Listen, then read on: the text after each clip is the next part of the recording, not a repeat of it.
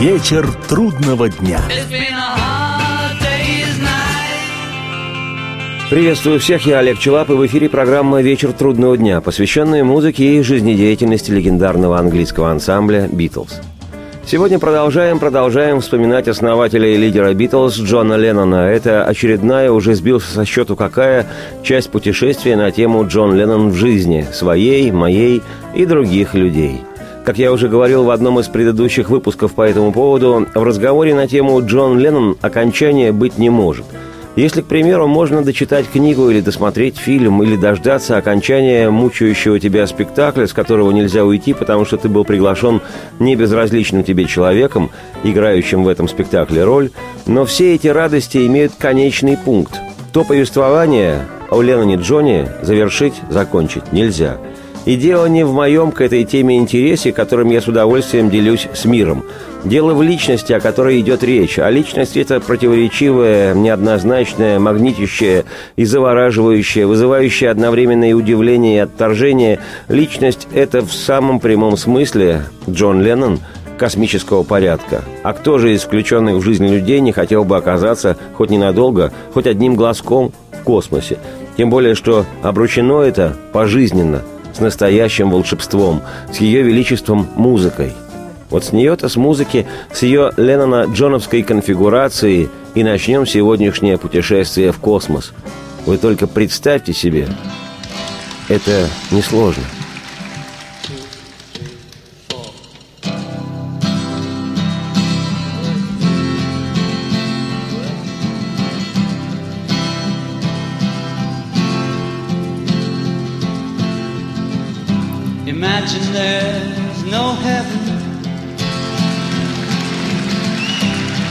easy if you try. No hell below. Above us, only sky. Imagine all the people living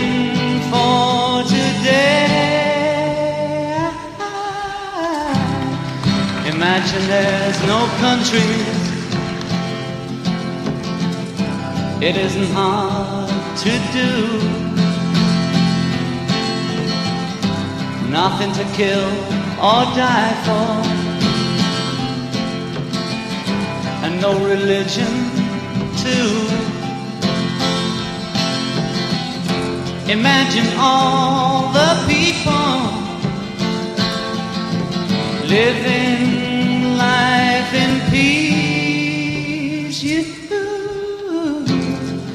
may say I'm a dreamer, but I'm not the only one.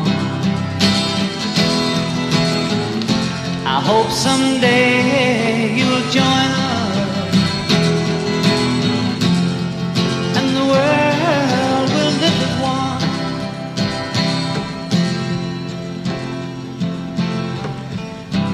Imagine no possession. I wonder if you can. No need for greed or hunger. A brotherhood of man. Imagine all the people sharing all the world.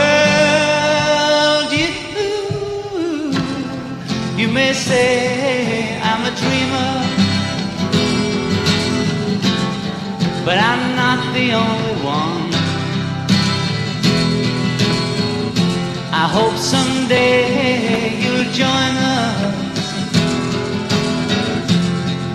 And the world will live as one. Thank you. Прошлой программе о Ленноне Джоне я много цитировал воспоминаний о нем его друга детства, школьного, закадычного, ленноновского оторвуса участника бесконечных проделок и приключений, такого же, как и Джон, не слуха Пита Шоттона. Он для Джона Леннона в своем роде, что Иван Пущин для Пушкина Александра Сергеевича. Мой первый друг, мой друг бесценный, в смысле лучом лицейских ясных дней – Понятно, что школьным друзьям мы все видимся совсем иными, не такими, как мы себе сами себя представляем во взрослой но, думаю, школьные друзья при всех скидках на возраст, комплексы и страхи все же видят нас натуральными, без примесей, еще чистыми, без масок, панцирей и защитных сооружений, без придуманной важности и важной придуманности. Школьным друзьям, я так думаю – мы по большей части видимся нагишом. И по самому большому счету это не больно и не стыдно, потому что мы все в этом смысле в равных условиях. Наши школьные друзья видятся нам такими же незащищенными и вместе в одном месте взрослеющими. В этом-то и секрет крепости школьной дружбы, если, конечно, она есть. Поэтому, учитывая любые поправки, что это с ума сойти, аж сам Джон Леннон, величина величайшая, горлопан-философ, изменивший мир одной лишь музыкой и хохмами своими неуемными. А именно с таким привкусом написаны воспоминания Пита Шоттона. Все же Леннон предстает таким, каким мы можем его представить в контексте его черно-белого счастливого ливерпульского детства под провинциальными ситцевыми небесами пригорода – Потом, когда Леннон уже познакомился с Полом Маккартни, когда они стали вместе играть любимую музыку по имени рок-н-ролл, когда Пол привел на второй этаж двухэтажного английского автобуса на просмотр к Джону своего приятеля Джорджа Харрисона, 13-летнего мальчика с гитарой, потом уже все станет иным. И сегодняшние воспоминания Пола Маккартни о том еще до битловском Ленноне – это, конечно, интересно и, что называется, из первых уст – но только во многом уже лакировано и выверено, потому как шоу-бизнес не терпит неограненности бриллианта. Он пристально следит, чтобы публика заглатывала алмазы. Поэтому воспоминания далекого от индустрии развлечений Питта Шоттона, школьного другана Джона Леннона, так ценны. И мы к ним обязательно обратимся. Вот только сначала алмазы рассмотрим вслух.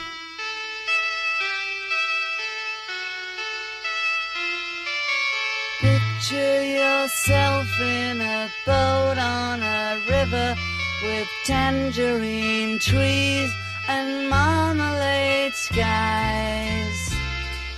Somebody calls you, you answer quite slowly. A girl with kaleidoscope eyes.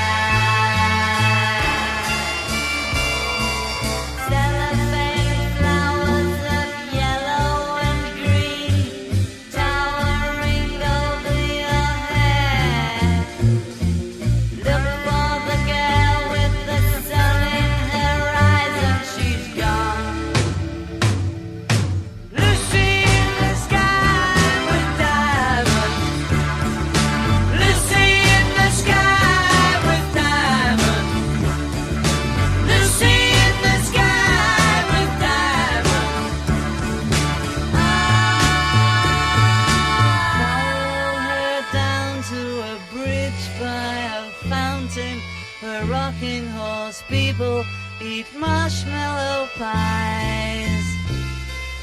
Everyone smiles as you drift past the flowers that grow so incredibly high.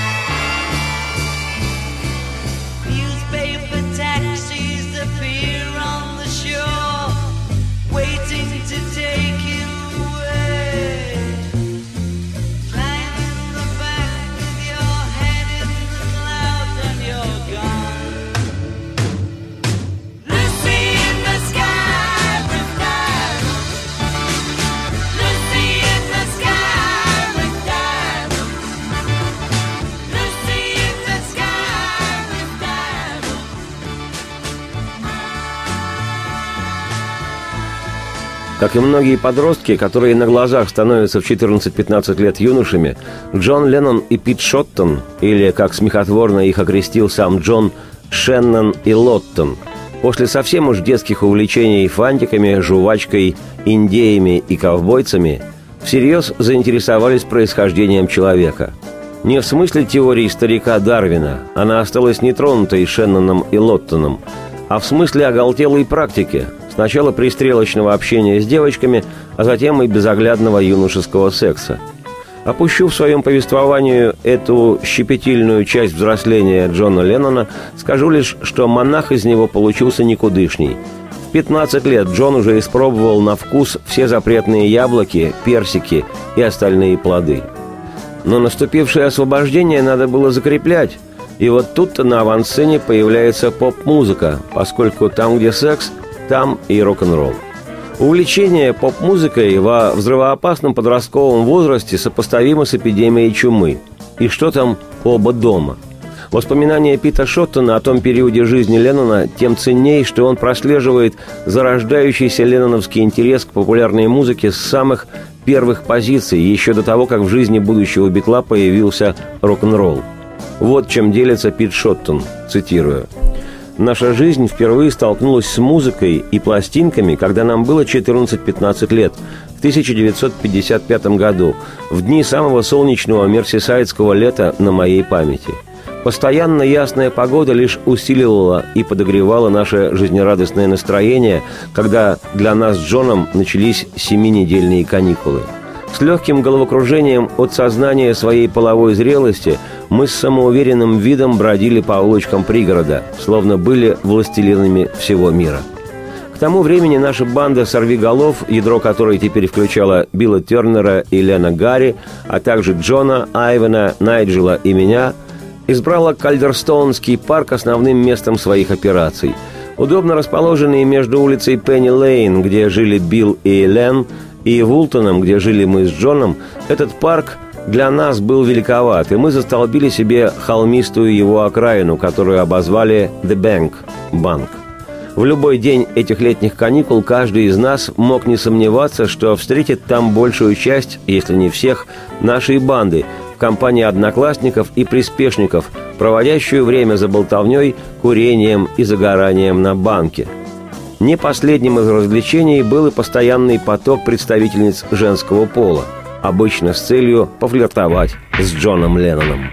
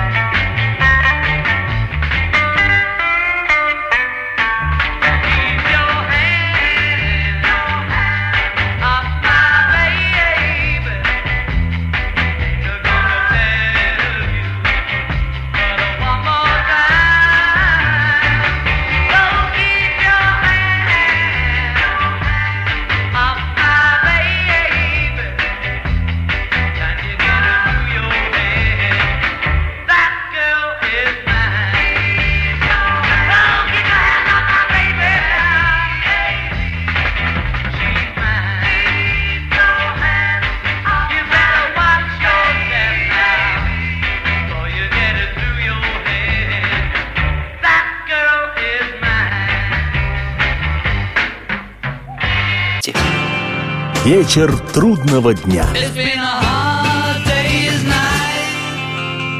Приветствую всех еще раз. Я Олег Челап. В эфире программа «Вечер трудного дня», посвященная музыке и жизнедеятельности легендарного английского ансамбля «Битлз». Сегодня вспоминаем насквозь Леннона Джона. Декабрьские Леннона-Харрисоновские вечера.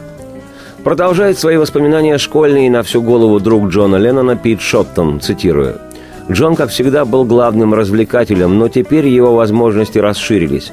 Он неизменно носил в своем заднем кармане губную гармошку и редкий день не горланил песни под ее сопровождение. В основном это были новые хиты вроде «Cool Water» – «Холодная вода» Фрэнки Лейна и «Walking My Baby Home», провожая подружку домой, «The Little White Cloud That Cried» – «Маленькое белое облачко, которое плакало» Джонни Рэя – Свою первую гармошку Джон получил в подарок от дяди Джорджа еще за несколько лет до этого, но талант подбирать мелодию на слух развился у него намного позже. Основное влияние на интерес Джона к музыке оказала его мать Джулия. Летом 1955 года популярная музыка еще не провозгласила себя молодежным феноменом, и даже ведущие американские певцы очень редко попадали в эфир. В соответствии с музыкальными регламентами – Субсидируемая британским правительством телерадиокорпорация BBC, три радиостанции которой монополизировали британский эфир, уделяла очень мало времени предварительно записанной музыке. Напротив, и старые, и современные хиты чаще всего передавали живьем в исполнении малоизвестных певцов. Аналогично этому продажа нотной музыки, а не пластинок, определяла место в списке еженедельной программы «Топ-20», передаваемой BBC – Однако формирование музыкальных вкусов Джона имело большое по тем временам преимущество, а именно проигрыватель его матери. Более того, Джулия потакала его растущему интересу тем, что пополняла свою немалую коллекцию пластинками, выбранными самим Джоном. Но это не означает, что у него был какой-то любимый записывающийся артист, будь то даже теннессийский Эрни Форд или Джонни Рэй – которые внесли в свои сахарные мелодии и аранжировки, по крайней мере, видимость настоящих эмоций. Помимо отсутствия чего-то более возбуждающего, они еще и адресовали свои песни, как и все певцы тех времен, очень широкой аудитории, и поэтому не могли возмутить даже тетушку Мими. Цитате конец. Немного о том, чьи песни не раздражали даже строгую тетушку Мими, которая воспитывала Джона Леннона. Джонни Рэй, певец, пианист и композитор, родился в 1927 году. На разных этапах его музыкальной карьеры пресса награждала этого артиста весьма выразительными прозвищами. Его высочество Стон, схлипывающий принц, Набоб Плач.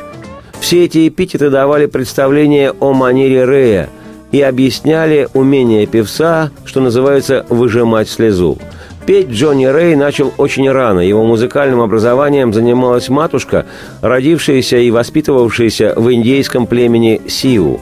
Уже к 12 годам Рэй практически оглох на правое ухо и вплоть до самой смерти в 1990 году в возрасте 64 лет Джонни Рэй был вынужден выступать со слуховым аппаратом, однако обстоятельство это никак не сказалось на его вокальных способностях.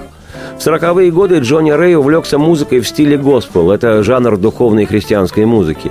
Парень выступал в барах и в ночных клубах Детройта, исполняя свои собственные песни под собственный же аккомпанемент на фортепиано, и на его счастье он заинтересовал ведущих продюсеров североамериканских Соединенных Штатов.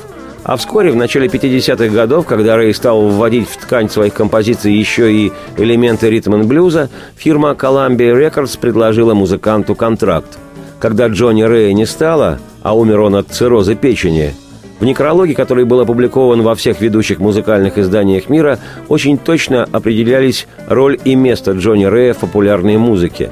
Он был назван связующим звеном между Фрэнком Синатрой и Элвисом Пресли. Но пока в жизни Джона Леннона не появился Элвис, он с интересом слушал Джонни Рэя. Не Синатру же Фрэнка было слушать. Да и тетушке Мими Джонни Рэй нравился.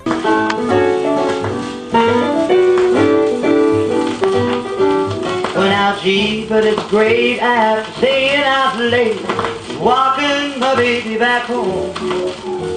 Arm in arm over meadow and farm, walking my baby back home.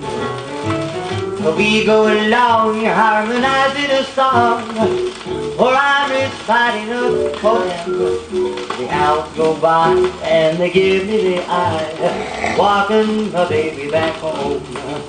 We stop for a while, she gives me a smile and cuddles her cheek to my chest. We start into pet, and that's when I get powder all over my vest. Just when I try to straighten the tie, she wants to borrow my coat. One kiss and then we continue again, walking my baby back home. Well, gee, but it's great after staying out late, walking my baby back home. Well, in arm over time, walking the baby home. Well, we go along, singing a song, I'm a poem. Well, the hours go by and they give me the eye, walking the baby back home. We stop for a while, she gives me a smile and cuddles her cheek to my chest. Starting to pet, and that's when I get her powder all over my vest. And just when I try to straighten the tie, she wants to borrow my coat. One kiss and then we do it again, walking my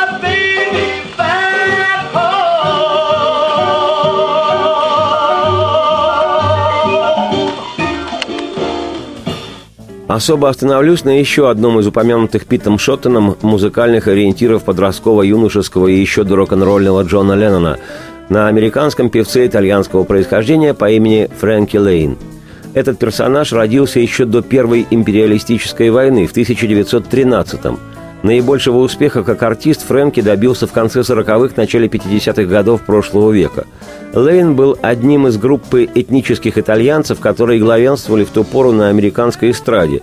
В числе популярных итальянцев в Штатах были поистине великие народные артисты, лауреаты премий Грэмми Перри Комо, Тенни Беннет, входившие в так называемую «крысиную стаю» сообщества избранных американского шоу-бизнеса Дин Мартин и, конечно, знаменитейший во всем мире Фрэнк Синатра. В 30-е годы прошлого века Лейн странствовал по штатам, работая в качестве официанта и учителя танцев. Но на свое счастье его мужественный, как сейчас сказали бы, брутальный баритон был замечен продюсерами – со временем эстрадные хиты Фрэнки Лейна регулярно стали подниматься на вершину американских чартов. Более всего певец прославился как исполнитель энергичных шлягеров с оттенком кантри и вестерна. Любопытно, что наибольшая популярность сопутствовала этому американскому певцу итальянского происхождения в Великобритании, где Фрэнки Лейн установил несколько коммерческих рекордов – Например, в 1953 году его песни держались на первой строчке британских чартов, не поддающиеся здравому смыслу, 27 недель. Это больше полугода. Что еще преинтересно, не стало Фрэнки Лейна в возрасте 94 лет в 2007 году. Он умер от осложнения после операции на бедре. А так бы, поди, горцевал еще в полный рост – Сейчас хочу предъявить упомянутую Питом Шоттоном вещь «Cool Water» – «Холодная вода» в исполнении американского певца Фрэнки Лейна. Эту песню Джон Леннон напевал в молодости.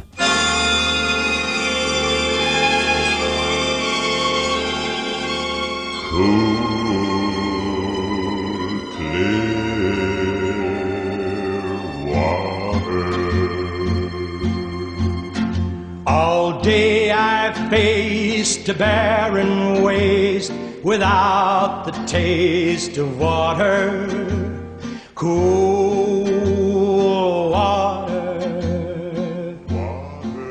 Oh, Dan and I with throats burned dry and souls that cry for water. Cool,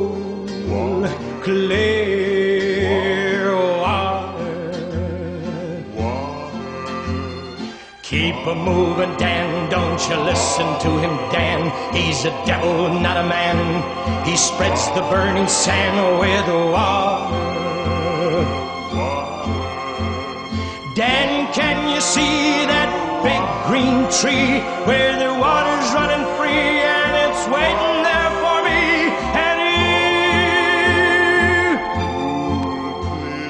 nights are cool and I'm a fool. Each star's a pool of water, cool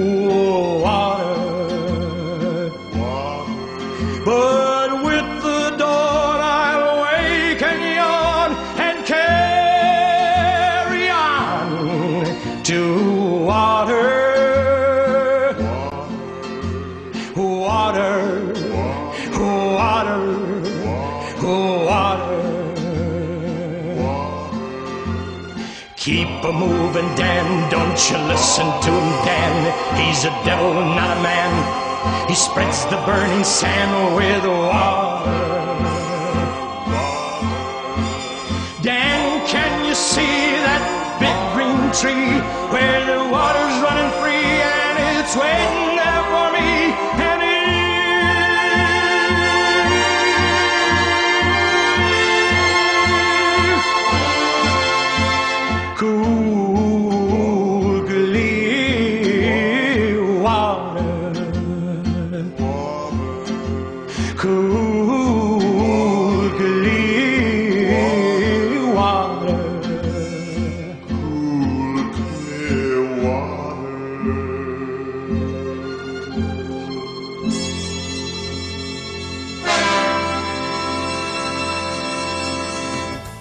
Песня «Cool Water» в исполнении Фрэнки Лейна.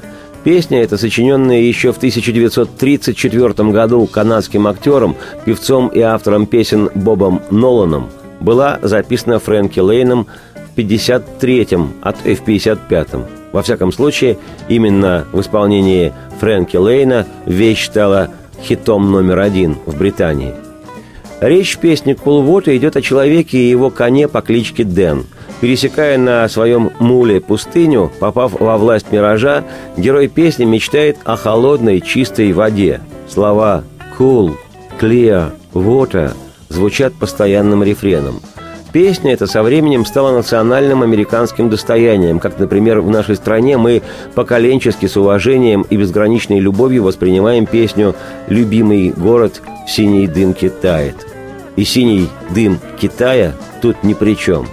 Также для Америки и песня «Cool Water» – это в своем роде национальный институт. В разные годы песню эту исполняли, записывали такие могучие артисты, как Боб Дилан, Джонни Митчелл, Джонни Кэш, Рэмблин Джек Эллиот, британская группа Fleetwood Mac и многие другие американские и британские исполнители и команды. Прелюбопытно, что в 1974 году Леннон Джон записал для своего альбома «Walls and Bridges» «Стены и мосты» песню «Old Dit Road» «Старая грунтовая дорога», которую он сочинил с американским музыкантом и своим другом-собутыльником Харри Нильсоном.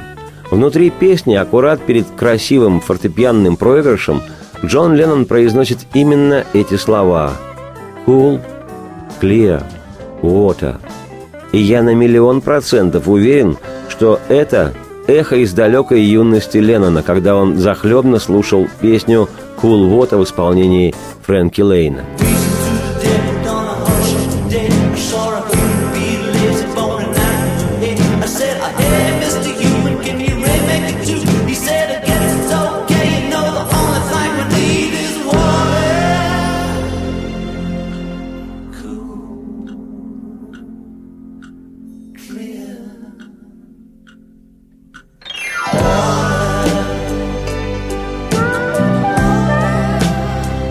Жалко, что надо прерваться. Я бы эту чудесную вещь предложил бы вам целиком. Впрочем, никуда не переключайтесь. Через 2-3 дежурных вдоха гарантирую осознанный выдох вслух. Продолжение программы. Вечер трудного дня. И еще раз приветствую всех. Я Олег Челап. В эфире программа «Вечер трудного дня», посвященная музыке и жизнедеятельности легендарного английского ансамбля «Битлз». Сегодня о Джонни Ленноне вспоминает, вспоминает его друг с самого раннего детства Пит Шоттон. Для тех, кто не слушал предыдущую программу на эту же тему, скажу, что впоследствии, когда Леннон стал знаменитым на весь мир состоятельным битлом, Джон не забыл детской и школьной дружбы и фактически купил Питу Шоттону бизнес, сделав его управляющим одного из магазинов битловской компании Apple Corporation. Впрочем, об этом поведаю я как-нибудь в другой раз – Сейчас Пит Шоттон продолжает вспоминать. Пока он не вспомнит все и начнет забывать, я его воспоминания буду транслировать. Цитирую.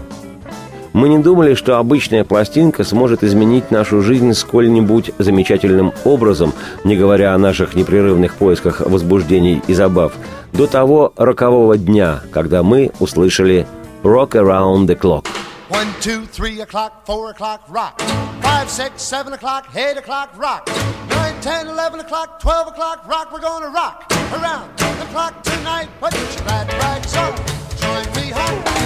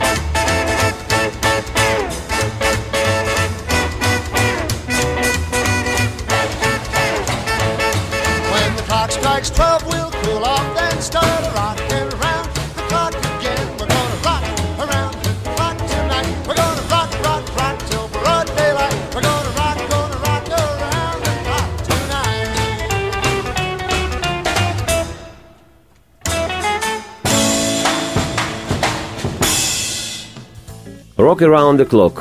Рок круглые сутки.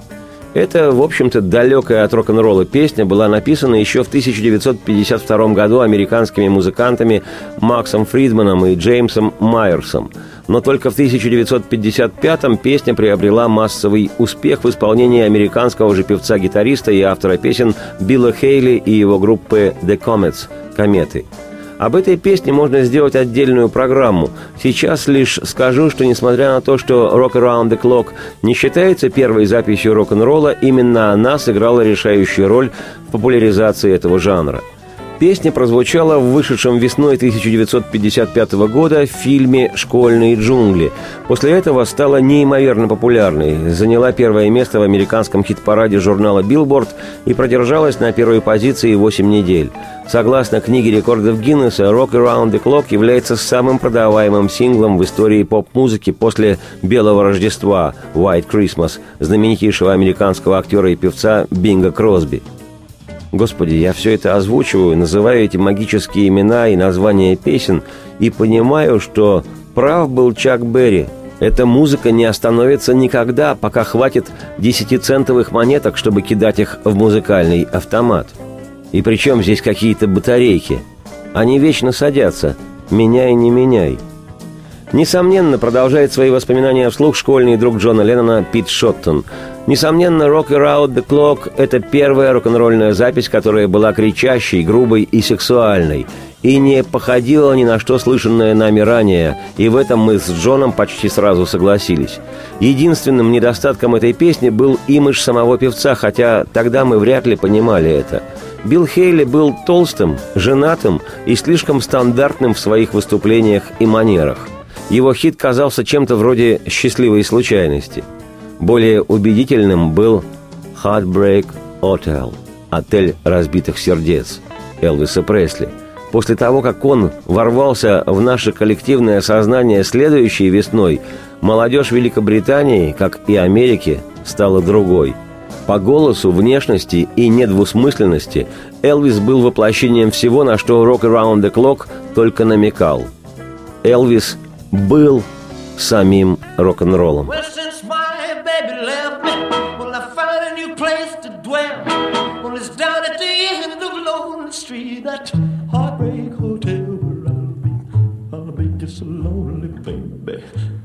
So lonely. I'll be so lonely, I could die. Although it's always crowded, you still can find some room for broken-hearted lovers to cry there in the gloom. I'll be so, I'll be just so lonely, baby. I'll be just so lonely. I'll be so lonely, they could die. Now the bellhop's tears keep flowing, the desk clerk's dressed in black. Well, they've been so long on the street, and they'll never, they'll never look back and think it's so, think it's so lonely, baby. Well, they're so lonely, well, they're so lonely, and they could die. Well, if your baby leaves you, you got a tale to tell, well, just take a walk down the street to Heartbreak Hotel, where you will be, will you be so lonely, baby. Well, you'll be lonely, you'll leave be so lonely, you could die.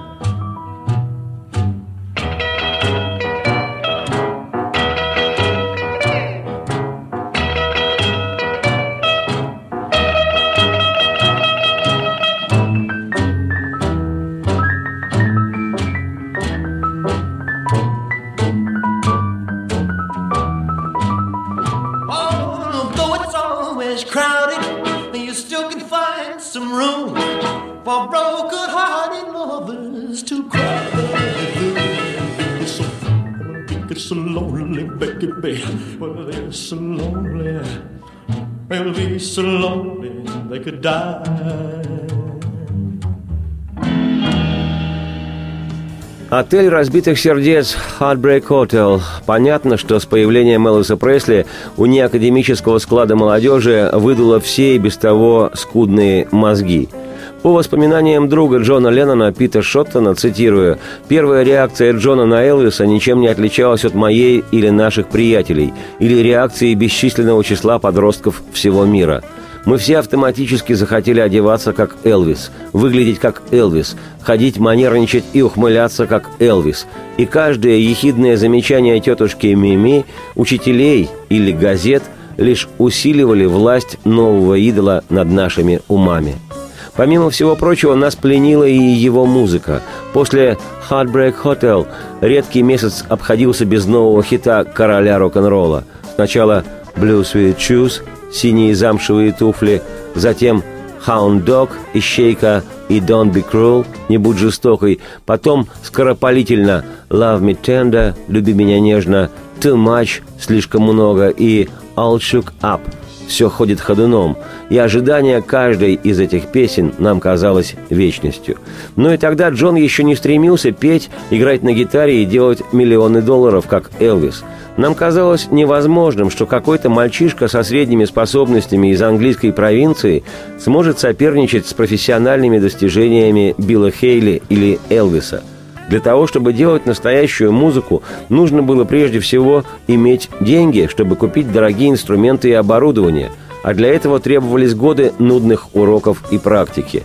А кроме того, звезды рок-н-ролла, как правило, были американскими – в те дни все мы считали Штаты не только лидером западного мира, но и далекой мифической страной, чуть ли не страной фантазии. Поскольку никто из наших знакомых там не бывал, наши впечатления о стране складывались в основном по голливудским фильмам, особенно вестернам и о гангстерах, и исконному американскому экспорту голубым джинсам и Кока-Коле – все это убеждало нас в том, что США – это футуристический рай быстрых машин, быстрых обедов, быстрых денег и быстрых женщин, то есть общество несравненно более перспективное и возбуждающее, чем наше собственное. с нашей колокольни рок-н-ролл казался нам квинтэссенцией американской мечты. Однако услышать его было не так-то просто. Мы были счастливы, если в какой-нибудь из передач BBC, вроде «Любимцы семьи», среди обязательной груды легкой классической и британской музыки передавали хотя бы одну вещь в исполнении Пресли. Рок-н-ролл нельзя было купить в магазинах или где-нибудь еще – Хотя миф утверждает, что ливерпульский порт, а следовательно Джон и Битлз, имели преимущество – постоянный приток ритм-блюза и сорокопяток с музыкой рокобили, привозимых американскими моряками. По крайней мере, для нас с Джоном Ливерпуль в середине 50-х казался недосягаемым. Наши знания о рок-н-ролле пополнялись главным образом благодаря нашему энтузиазму и инициативе – Свое спасение мы нашли в полуночной программе «Радио Люксембург» «The Jack Jackson Show», первоначально предназначавшейся тем, кто заболел американским рок-н-роллом.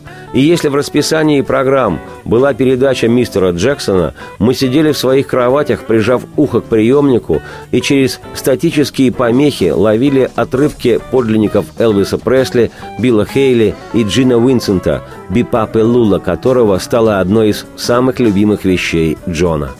Цитате конец. Вот что, однако, получается – не только мы в своей стране, строившей социализм с нечеловеческим лицом, под одеялом слушали любимую музыку сквозь треск эфирных помех и КГБшных глушилок. Оказывается, великая уж очень Британия, которая в 50-е годы прошлого века строила капитализм с лицом королевы, тоже пыталась держать своих подрастающих Джонов Леннонов на дефиците рок-н-ролла. Так что чем-то мы с британцами похожи. Вот только лидеры нашей страны последние почти сто лет, но никак не королевского замеса. Впрочем, это уже тема для другой программы. На ход ноги я, Олег Челап, автор и ведущий программы «Вечер трудного дня», оставляю вас с Ленноном Джоном, который в 1975 году выпустил блестящий, на мой взгляд, альбом с песнями времен своей мятежной юности. Пластинка называется очень просто «Рок-н-ролл». И открывает этот альбом одна из любимых ленноновских вещей «Би Папе Лула». Ее название переводится на русский именно как «Би Папе Лула». Ничего личного. Автор этого вечно зеленого рок-н-ролльного хита – американский музыкант Джин Уинсент. О песне «Би Папе Лула» я обязательно сделаю отдельную программу. Но сейчас мне пора идти. Пойду играть рок-н-ролл.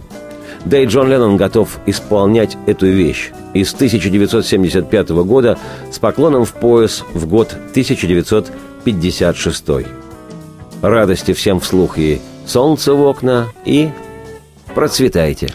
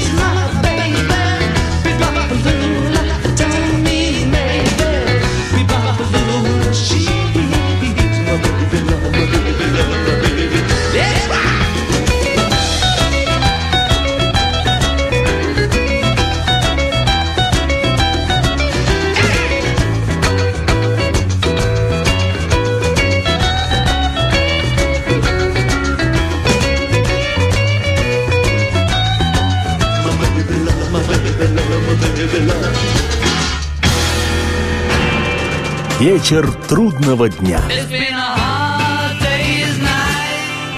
Радио КП.